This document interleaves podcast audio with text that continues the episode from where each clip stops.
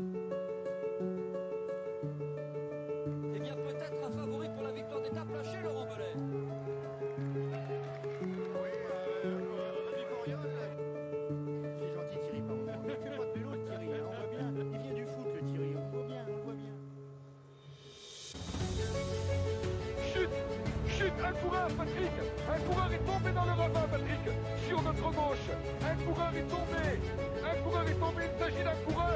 Attendez, je vais regarder descendre de ma moto je, Oui, je vais attendre Je regarde si Alex Zoule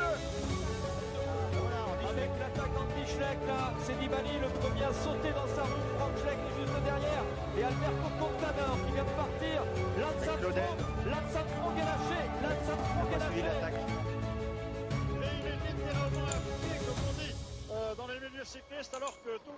Bonsoir à tous et bienvenue pour cette nouvelle émission des commissaires de course, la sortie du dimanche, une émission qui va être dédiée cette semaine, à, enfin ce dimanche pardon, à l'actualité de la semaine et notamment à la Vuelta San Juan et le début de la, de la saison européenne. Alors pour m'accompagner ce soir, j'ai tout d'abord Théo. Bonsoir tout le monde. Et Greg. Salut à tous. Alors pour débuter, messieurs, je vous propose de, commencer par la Vuelta San Juan et la, naissance. J'allais dire, c'est pas vraiment la naissance, mais plutôt la, confirmation d'un phénomène, c'est-à-dire Remco Evenepoel. Est-ce que Greg, il t'a impressionné toi cette semaine sur sur les routes argentines? Ah, Impressionné, enfin oui et non, parce qu'on savait que c'était tout d'abord il y a eu le contre-la-montre, on savait que c'était quand même le meilleur rouleur euh, euh, du peloton mais c'est vrai, on oublie toujours son âge, mais c'est vrai que même à, cet âge-là, c'est quand même un phénomène, comme tu l'as dit d'entrée. Et puis après, peut-être on reparlera de l'étape près de l'Alto Colorado avec un scénario un petit peu fou où il revient sur la fin, il y avait des bordures, et c'est peut-être pas non plus le scénario qu'on attendait. Donc, euh, voilà, il confirme à mon avis euh, ce qu'on attendait de lui. Après, même s'il est très fort, la, concurrence n'est pas non plus. Euh, n'est pas non plus extraordinaire euh, sur, sur, sur San Juan. Il y a, il y a Ghana qu'on attendait aussi, qui est un jeune coureur, mais finalement à 23 ans, il paraît vieux par rapport à Evenpool. Mais ça reste voilà la tête d'affiche, parce qu'on en reparlera de. Puisque Philippe a abandonné et Sagan n'est pas très très en forme, on y reviendra aussi. Euh, voilà, ça reste la tête d'affiche qui, confirme et qui, bon, même si c'est pas terminé, devrait remporter ce Tour de San Juan. Euh, ben, une course de semaine à son âge, c'est quand même pas mal, c'est quand même prometteur. C'est vrai qu'on a hâte de le voir sur euh, peut-être des courses un petit peu plus avec une concurrence un petit peu plus relevée. Alors avant de parler de la course en elle-même, comme tu l'as dit, Greg, Théo, j'aurais une petite question pour toi ou une, réflexion. Comment tu expliques cette Remco mania entre guillemets On l'a vu sur le forum pendant toute la semaine. Il y a beaucoup, beaucoup de messages autour de Remco Evenepoel, que ce soit positif ou, négatif. Comment expliquer ce phénomène aussi qu'on retrouve sur les réseaux sociaux et les forums spécialisés? Bah, je pense que c'est une combinaison de plusieurs facteurs. Déjà, ben, son, son, talent. Euh, déjà, chez les juniors, on en parlait beaucoup parce qu'il ne mettait pas des minutes d'écart, il mettait des dizaines de minutes d'écart avec la concurrence. Euh, et l'an dernier, euh, pour une saison qui aurait dû être une saison de test, saison d'adaptation, où il court encore peut-être un peu avec les espoirs, il a quand même gagné une classique pour tour. Mais c'est aussi c'est sa nationalité. La, Belgique, c'est quand même un pays où le suiveur moyen est un vrai passionné, alors qu'en France l'attention pour les courses cyclistes est beaucoup, beaucoup plus euh, diffuse, je dirais. Et ça fait vraiment, enfin, je sais pas, là tu me prends un peu de cours, mais je sais pas ça fait combien de temps qu'un Belge n'a pas été en mesure de vraiment gagner euh, euh, les trois grands tours ou même un seul grand tour. Et je pense que c'est vraiment tout un pays qui, qui n'attendait que ça. Et, c'est aussi impressionnant du coup de voir que ben, Evenpool tient, a l'air de tenir la pression parce que les attentes sont démesurées. Alors justement, on, parle d'attente et, d'ambition peut-être de remporter les, trois grands tours pour euh, Evenepoel dans un futur peut-être pas proche mais un peu plus lointain. Toi Greg, comment tu le vois évoluer cette année? Enfin, Qu'est-ce que, qu'est-ce que tu le vois gagner? Bah, bah, déjà, enfin, à son programme, il y aura déjà, je pense, pour un gros, gros rendez-vous, il y aura, il y aura le Giro. Euh, où avec trois contre la montre, il aura l'occasion, je pense, de, de, briller, de se montrer, de remporter des étapes. Je vois pas déjà jouer le général sur une course de trois semaines, faudra déjà, enfin, on verra justement, c'est le premier test sur la, encaisser les efforts, c'est-à-dire la récupération, c'est aussi une des interrogations. Éviter les chutes aussi parce que malheureusement pour lui, il a été parfois directement ou indirectement touché. Donc euh, voilà, c'est intéressant, c'est qu'on est tous un petit peu curieux de voir euh, comment il va évoluer cette saison euh, lors des plus gros rendez-vous. C'est vrai. Alors, si Remco Evenepoel a, brillé, d'autres coureurs ont par contre un petit peu inquiété, même s'il est encore un peu tôt dans la saison, on ne peut pas non plus donner trop de conclusions hâtives. Mais par exemple, Peter Sagan, Théo, je crois qu'il t'a pas mal déçu cette semaine. Ouais, enfin déçu. Euh, je suis pas un fan de Peter Sagan, mais c'est vrai que c'est un peu inquiétant. Bon, Sagan, il est vieux maintenant, il a, il a 30 ans ou il va avoir 30 ans. on a tendance un peu à oublier à quel point c'était un phénomène qui, qui gagnait quasiment toutes les courses sur lesquelles, sur lesquelles il était. Là, vraiment, il a semblé à la peine. Je me rappelle sur la première étape, bon, c'était une étape un peu avec un, final un peu bizarre, un final en, virage, mais il est derrière, derrière Alvaro Hodge. Et au moment où il déboîte, ben, il n'y a rien qui se passe. Et tout, au long de la semaine, euh, il a vraiment semblé manquer de punch. Alors, en interview, il a dit qu'il s'inquiétait pas, que maintenant il était plus mature et il savait euh, bien cibler ses objectifs. Toujours est-il que euh, moi je trouve que c'est un peu, un peu inquiétant. Même chose pour Alvaro Hodge qui n'a pas réussi, pas réussi à gagner. on sait qu'il a, pris une très très grosse chute en fin d'année dernière et lors des sprints il m'a semblé plusieurs fois pas réussir à suivre son train. Il avait l'air d'avoir un, peu peur. Donc bon, Hodge et Sagan, c'est pas deux coureurs qui marquent des points en ce début de saison. C'est clair qu'ils n'ont pas marqué des points. Par contre, côté français, on a eu une belle surprise, Greg, puisque Rudy Barbier a, remporté la, première étape au sprint de la Vuelta San Juan. Oui, c'est vrai. Euh, première étape, donc maillot de leader, premier leader. Il a fait aussi euh, hier, je crois qu'il a été euh, dans les, deuxièmes, je crois. Donc c'est vrai, c'est une petite, non troisième. premier du sprint véritable, c'est ça, je crois, non? Voilà, il est là c'est vrai que c'est une belle surprise. Il profite aussi du fait que peut-être les grands, enfin les grands favoris du sprint ne soient pas là, ne soient pas si présents finalement, parce qu'on voit des noms que peut-être euh, qu'on n'attendait pas tellement non plus. Euh, on voit un Aranjo sur la deuxième étape qui fait 2, Ben Fato 3. Euh, on voit donc c'est vrai, c'est bien pour lui je pense, parce qu'on avait un peu perdu de vue puisqu'il était parti chez Israel Cycling et donc voilà, il fait beaucoup moins les Coupes de France donc on, voilà, quand un coureur par comme ça, une équipe étrangère qui change un peu de calendrier, on le perd un peu de vue.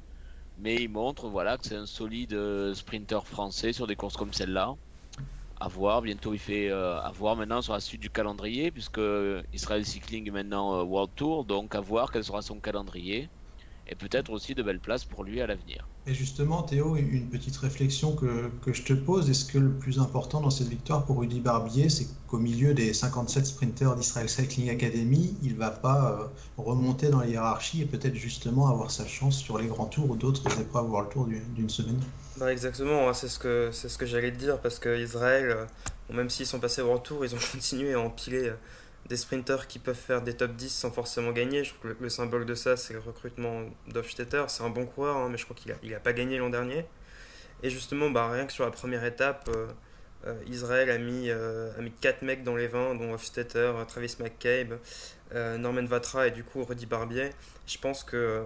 bon, il a gagné la première étape, mais ça aurait pu passer pour un, coup de chance. Il a quand même montré qu'il avait l'air d'avoir une, une, rapide pointe de vitesse, pas plusieurs moments, même sur une étape que la première étape que gagne Gaviria, la deuxième étape que gagne Gaviria, euh, c'est un des mecs qui a la plus grosse pente de vitesse. Donc je pense que ça va vraiment euh, rassurer son staff et ça va lui permettre d'au moins avoir sa chance sur la prochaine course. D'autres choses à dire, messieurs, sur euh, cette course argentine? Alors qu'on passe. Non, juste qu'on a, on a quand même failli voir, failli voir la quick step piégée sur une bordure, ce qui est quand même exceptionnel. Enfin, une sur l'Alto Colorado, juste avant la montée, ils ont fait se faire piéger sur une bordure. Ça, si, on m'avait dit un jour que la Cofidis allait piéger euh, la Quick Step euh, sur un coup de bordure, c'est euh, ça, ça, je pense que personne n'aurait cru. Et de toute façon, voir des images de bordure, c'est toujours un, grand spectacle à vélo. je pense qu'il faut parler de Sevilla aussi. c'est quand même, ah. c'est quand même incroyable. 45 ans. Il est plus, il doit être plus vieux que McNulty et et, euh, et Remco euh, réunis, je pense. Réunis, à peu près, ouais. D'ailleurs, un autre vieux coureur a moins bien réussi, c'est José Ruggiano qui voulait euh, trouver une place en World Tour, mais je crois que ça n'a pas trop fonctionné. Ruggiano. Je crois que Charles n'a pas fait espagnol et LVT. non, non, non, j'ai fait allemand. Ruggiano. ça venait de loin, celle-là. Bon, sur ce... sur ce, ça a un peu perturbé tout le monde. Qu'on va devoir se remettre un peu à, nos courses européennes et au Grand Prix La Marseillaise. Greg, t'étais justement à Marseille, toi, aujourd'hui, pour assister à l'arrivée de la course ben, Effectivement, et donc euh, la, belle victoire de, Benoît Connefroy qui a, qui a donc attaqué, enfin qui est revenu sur les échappées et qui a donc euh, lancé euh, à 30 km de l'arrivée dans les pourcentages de, de la route des crêtes, hein, c'est-à-dire les, là où il y avait le plus de pourcentage dans le final. Et donc on a eu une, voilà, un beau mano un beau mano mano, enfin, il y avait Connefroy et Madouas, plus de son rajouté, Relu Serrada et De Vrint. Mais je parlais de mano mano parce que Madoise et Connefroy, c'est quand même les deux Français, les deux jeunes punchers français eh bien, qu'on attendait, qui, étaient pour moi les favoris de cette course et qui n'ont pas déçu. Alors d'après les échos que j'ai eu à l'arrivée, euh, Connefroy a gagné, mais c'est lui qui semblait déjà le plus fort, euh, disons, dans les passages les plus difficiles. Et euh, donc c'est logique de le voir gagner, même si Errada a tenté au dernier kilomètre. finalement, Connefroy est bien revenu, mais je pense victoire logique pour, pour lui. Par contre, il y a un coureur qu'on n'a pas trop vu et que moi j'attendais peut-être un peu plus à la fête, c'est Lilian Calmejane. Est-ce que ça vous inquiète pas, vous les gars, un peu de ne pas l'avoir vu à l'avant aujourd'hui, même si encore une fois on n'a pas eu euh, d'image vidéo, enfin télévisée en tout cas? Alors ça, ça m'inquiète pas forcément parce qu'il est quand même dans le groupe derrière, donc ça veut dire que physiquement il n'est pas à la rue. On ne sait pas exactement comment sont sortis les quatre, euh, les quatre gars de devant, euh, parce que c'est sorti en plusieurs fois. Direct Vélo a été un peu un peu confus, on en parlait avant l'émission, et lors d'interviews d'après-course, Valentin Madouas semblait dire que euh, Connefroy avait réussi à s'isoler euh, tout seul à l'avant, euh, mais que c'était revenu, que lui il était un peu parti, enfin que Madouas était un peu parti en facteur, et que c'était revenu encore après sur lui. Donc ça se trouve, c'est un coup, c'est un coup tactique. Bon, après, s'il avait vraiment eu les cannes, Calmejane, je pense qu'il aurait été devant. Après, c'est le Grand Prix de la Marseillaise. C'est pas non plus. Pardon, qu'est-ce que tu vas dire là? Non, c'est. attention ce que tu vas dire. Attention, Voilà, bah, je, rebondis sur ce que dit Ben euh, Kassai Fretter, je sais pas si euh, je prononce bien son pseudo, mais bon, c'est le 2 février, euh, c'est pas c'est pas inquiétant. enfin, il y a un coureur pour qui ça peut être inquiétant, c'est Arthur Vichot qui a pas terminé la course. Alors je sais pas, j'ai pas vu de news, ça se trouve il est tombé ou il y a eu un, gros incident mécanique, je sais pas, mais vu sa saison l'an dernier, bah, il disait qu'il voulait revenir montrer que voilà, euh, c'était juste, euh, c'était juste passager, c'était dû à son virus. Ne pas, être, ne, pas finir la première course, ça commence à, ça, fait un peu bizarre. Un peu. Alors, il n'y avait pas que la Marseillaise cette semaine sur, les, sur le continent européen. Il y avait aussi Mallorca. Mallorca qui, malheureusement, permet, perd énormément en qualité. Je ne sais pas si vous avez fait le même constat, mais on n'avait que deux grosses équipes, finalement, la Bora et, et la Movistar. Et derrière, c'était un petit peu triste quand on voit les top 10, n'est-ce pas, Greg? Petit peu, mais bon, c'est l'occasion pour des, sprinteurs, euh, enfin des jeunes sprinteurs, notamment Moschetti, je pense c'est le nom à retenir de, de puis remporte deux courses. Et c'est un coureur qu'on attendait un petit peu l'année dernière, qui avait été peut-être un petit peu décevant et qui finalement ben, a deux victoires. C'est le, avec Nizzolo en, Australie. Euh, et puis lui, c'est un petit peu le, renouveau du sprint italien euh, derrière Viviani qui lui a chuté donc un petit peu moins bon. On a vu combien 4 Italiens, je crois, dans le top 10 à... sur mhm. aujourd'hui. Mais c'est un peu, j'ai envie de dire, le, le, renouveau du cyclisme italien, une nouvelle génération qui, eh ben, qu'on risque de voir toute l'année euh, briller et gagner, donc enfin, gagner, faire des belles places euh, sur l'Europe Tour ou le World Tour. C'est intéressant pour Moschetti parce que c'est un coureur qui a eu un petit peu de mal l'an dernier. Enfin, l'acclimatation au World Tour a été un petit peu compliquée. Et là, Théo, je sais pas si tu seras d'accord avec ça, mais taper deux fois Kerman au, mois de janvier, je pense que c'est tout sauf, anodin. Ouais, c'est très bien, c'est très bien pour sa confiance. Enfin, il avait l'an dernier, il avait fait une saison décevante, mais il avait aussi pris une énorme chute au Giro, donc il avait des circonstances atténuantes. Et je pense que ça peut vraiment être une des des grandes réussites de cette, de cette année, le duo Moschetti-Lipins. Alors, je sais pas si je prononce bien son, son. Euh, pas, j'ai pas fait les tons non plus deuxième langue, je peux pas vous dire. Mais il était chez, euh, il était chez euh, Bruxelles ou, Véranda, je sais plus l'an dernier. Ouais, oui, je sens. Et bon, c'est un bon sprinter et bah à chaque fois que les deux victoires de Moschetti, il a aussi terminé dans les 10. En interview, ça a l'air de, fin, Moschetti dit que ça a l'air de, bien se passer. Donc peut-être que Moschetti a trouvé son, voilà, son, son poisson pilote et que ça, ça, ça va le mener vers des victoires en World Tour. En tout cas, j'ai J'espère pour lui, mais c'est vrai que le, niveau du des top 10 était clairement pas fantastique. Pour preuve, euh, le, coureur qui termine 5ème aujourd'hui, Ogdani, bah, il s'était échappé. Enfin, mm. euh, donc bon, voilà. Mais bon, battre Ackerman, ça veut quand même, ça veut quand même dire quelque chose. Je pense également. D'ailleurs, on a vu qu'un autre coureur intéressant avait fait sa reprise et n'a pas gagné. Alors qu'il avait l'habitude de gagner sur les, les routes de Mallorca. C'est Valverde, encore une fois battu. D'ailleurs, la Movistar, on n'a pas vu d'image, mais ils étaient assez nombreux dans le final de, de la deuxième épreuve, je crois, et j'ai l'impression qu'ils se sont un peu foirés, Greg, non Et on dirait, c'est vrai que on n'a pas d'image, donc c'est toujours difficile de dire, mais voilà, la Movistar, enfin à domicile, il y a Solaire qui en a gagné une. Donc, et justement, ça fait de la question qu'on pourrait se poser. Est-ce que ça va être l'année de, de, Solaire? Puisqu'il n'y a plus Quintana, il n'y a plus, euh, euh, il y a plus Landa, donc euh, ça va peut-être, voilà, donc ça peut être l'année de Solaire. Est-ce que Valverde va commencer à décliner à 45 ans, peut-être? Donc voilà, moi ce que je retiendrai, enfin concernant Movistar, c'est ça, la question de Solaire qui va peut-être voilà avoir euh, un peu plus de le champ libre cette année. Il va, confirmer, pas oublier qu'il a gagné un Paris-Nice quand même, ce qui n'est pas rien. Donc euh, voilà ce qu'on peut lui souhaiter euh, pour pour cette année. Donc peut-être le coureur à suivre pour Movistar pour 2020. Après pour pour Solaire. Cette année encore, il devrait, enfin, je crois qu'il va faire le tour et il fera le tour en tant qu'équipier d'Henrik Mas. Donc il aura peut-être plus de liberté sur les courses sur les courses d'une semaine, mais bon, c'est pas dit qu'on revoit pas des images de Solaire qui se retourne Kira ou de Solaire qui mène un groupe où il y a que 10 personnes dedans, quoi. Heureusement, ça semble être un peu euh, l'histoire de sa carrière.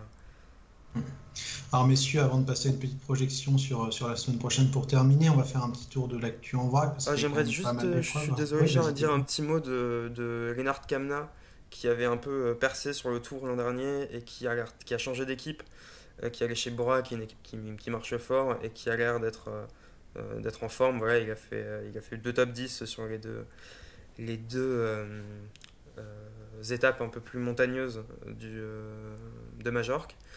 Et je pense que Kamna, ça peut être un des tubes de la saison. Kamna qui met un peu de temps à arriver, mais qui était exceptionnel effectivement chez les juniors, qu'on voit venir depuis un moment.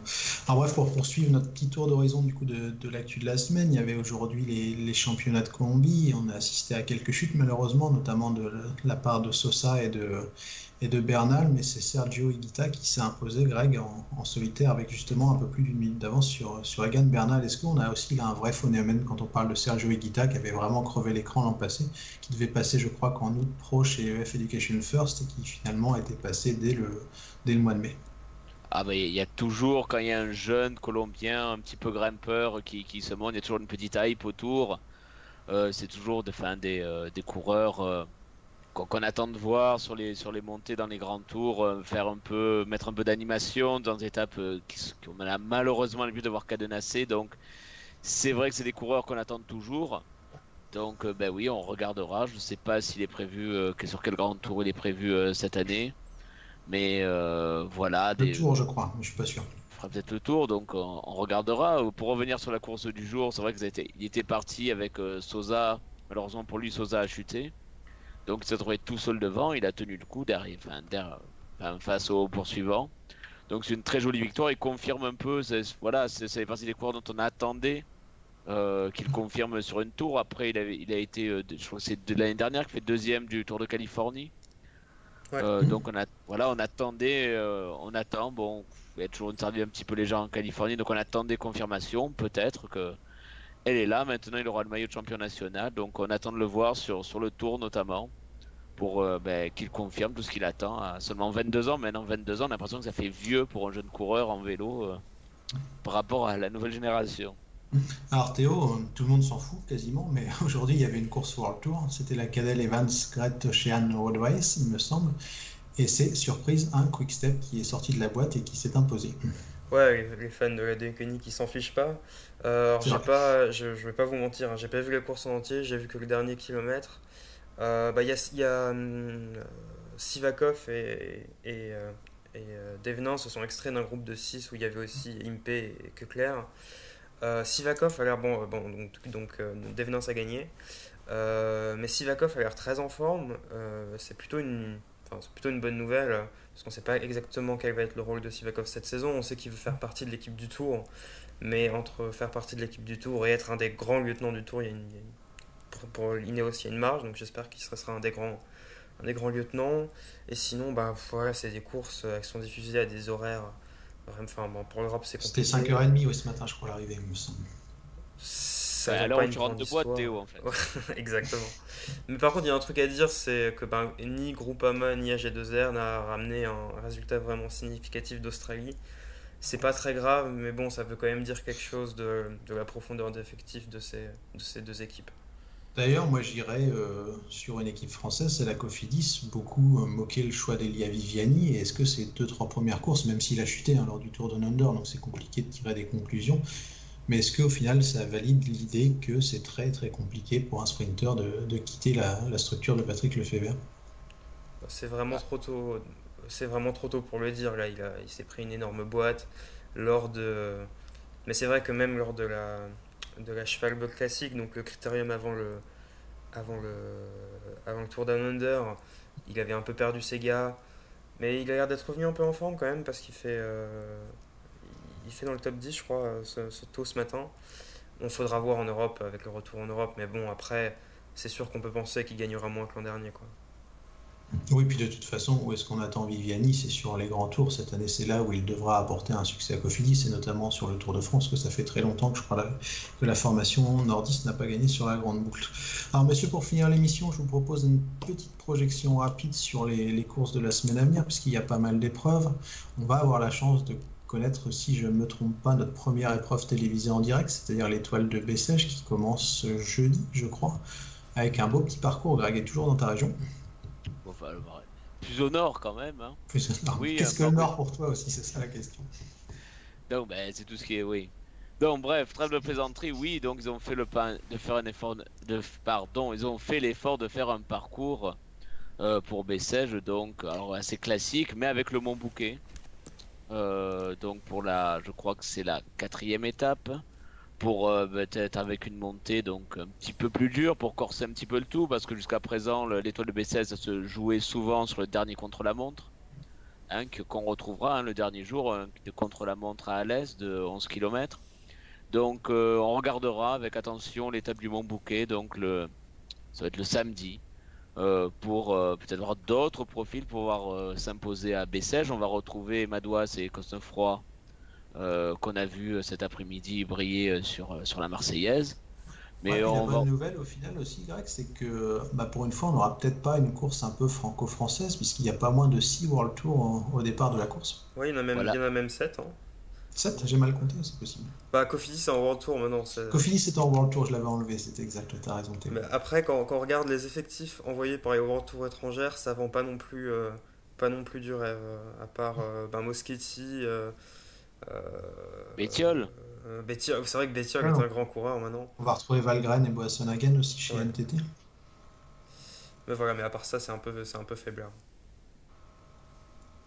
Une course qu'on va suivre néanmoins parce que ce sera, comme je l'ai dit, la, la, première épreuve télévisée. Donc on va découvrir un peu les nouveaux maillots à la télé. Puis on, on va voir un peu comment ça se passe. Il y aura d'ailleurs deux, deux autres épreuves ou trois autres épreuves, si je ne me trompe pas, parce que ça commence dès mardi avec le Tour d'Arabie Saoudite, une nouvelle épreuve venue. Je crois qu'il y a un partenariat avec KSO, non C'est ça, si je ne me trompe pas un peu? Ouais, c'est ça. Et c'est une course. Euh, les premières courses étapes seront un peu vallonnées, mais c'est surtout une course qui peut être intéressante s'il y a des bordures. Ouais, puis il y a deux petites étapes vallonnées, il me semble, si j'ai bien lu les profils. Ensuite, on aura Valence aussi. Valence, c'est toujours intéressant parce qu'on retrouve une bonne partie du, du peloton européen. J'ai vu qu'il y aurait par exemple les Ionis Aguirre, on va retrouver Valverde, on va retrouver aussi les deux Quenin, Kineos qui sera présente, les Jumbo Visma avec Tom Dumoulin qui est annoncé au départ. Donc, euh, Greg, peut-être un premier aperçu de l'état de forme de, chacun en ce début de saison. Voilà, même si c'est qu'une course de reprise, c'est vrai que enfin, c'est des courses qu'on attend forcément. On est un peu sevré de vélo euh, l'hiver. Donc, euh, ces premières courses par étape, on guette le moindre signe, la moindre performance, inquiétante ou non, prometteuse ou non. Et voilà, c'est des, des, courses qu'on attend avec, enthousiasme, des résultats qu'on guette parce que, ben, voilà, on, a, on attend. Y a, avant les grosses échéances des grands tours, il y a quand même euh, pas mal de, courses intéressantes. Donc, euh, à suivre, notamment les, voilà, comme Tom Dumoulin qui est sûr, évidemment, tout le monde regardera euh, ce qu'il va faire au Tour de Valence.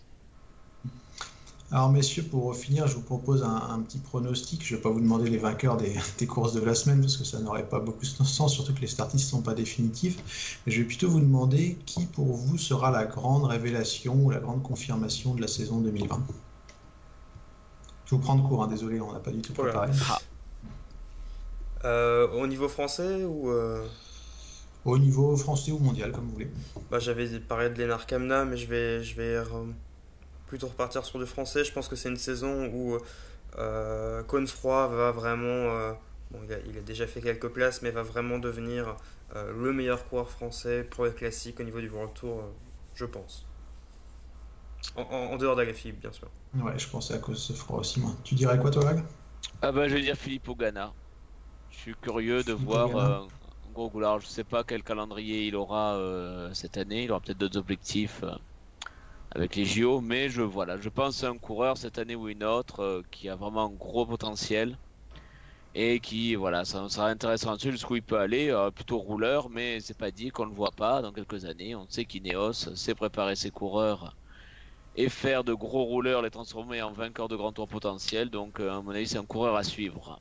Oui puis si je me trompe pas euh, lors de l'étape de l'Alto Colorado là, pour la Volta San Juan il était dans le groupe Evenepoel il me semble. Il a pas été forcément lâché et il est toujours deuxième du général je crois.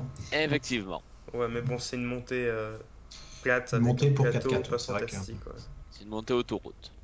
Une montée autoroute. Et bien, sur ces belles paroles, messieurs, je vous propose de, de dire au revoir et de vous donner rendez-vous, disons, dimanche prochain à 20h pour un une nouvelle épisode, enfin une nouvelle sortie du dimanche, pardon. Au revoir.